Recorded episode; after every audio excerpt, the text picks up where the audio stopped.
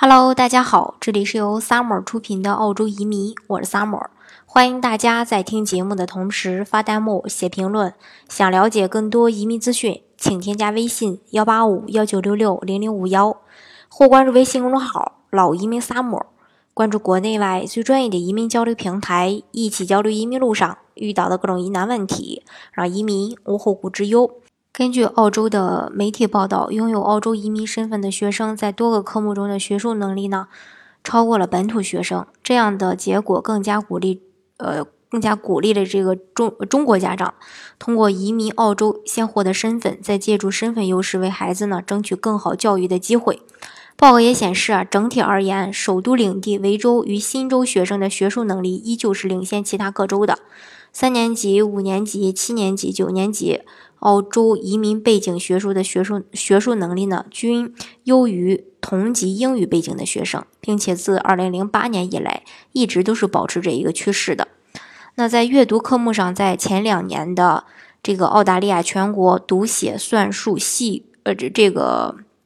读写算术通考的报告当中，移民背景学生的阅读能力也优于英语背景的学生。在三年级阅读科目上，非英语背景学生的学术能力首次超过了英语背景学生。那在全年级数学科目中的表现均优于英语背景学生。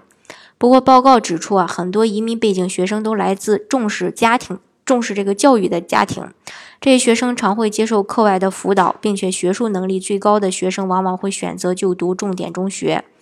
最近这几年，越来越多的中国家庭选择投资移民澳大利亚。中国人移民最主要的原因就是为了子女的教育。呃，根据统计，中国投资人都倾向于在拥有成熟华人社区，并且临近中小学和大学的城区附近置业。从中可以看出，中国家长为了子女。呃，为为给这个子女创造良好的教育环境费尽心思。澳洲名校享誉全球，学历呢也广泛的获得了国际的认可，但是资源有限。家长若能为子女优先拿到澳洲的身份，就能借助绿卡的优势，为子女享受呃这个享受名校教育资源提前做了一个准备。那许多家长在子女出国留学问题上，他有两种考量：到底是要等孩子长大后再送出。国留学，还是说在孩子还小的时候就移民澳洲？那从小接受澳洲教育，在经过多方面考虑后，许多家庭，呃，这个，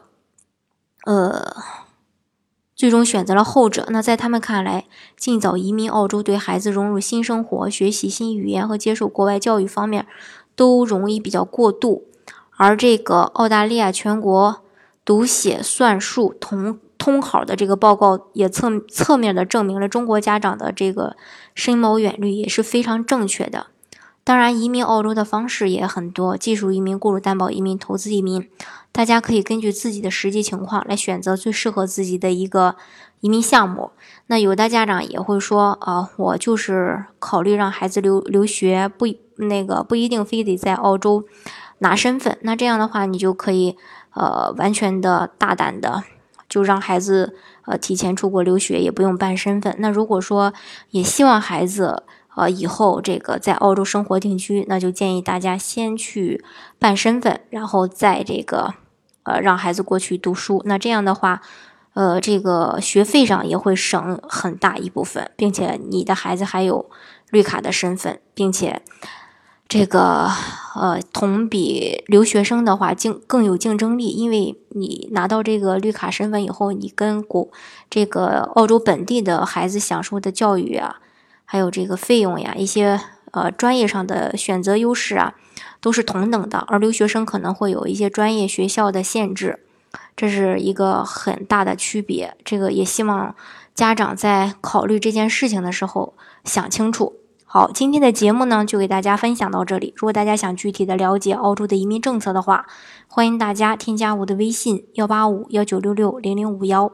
或关注微信公众号“老移民 summer”，关注国内外最专业的移民交流平台，一起交流移民路上遇到的各种疑难问题，让移民无后顾之忧。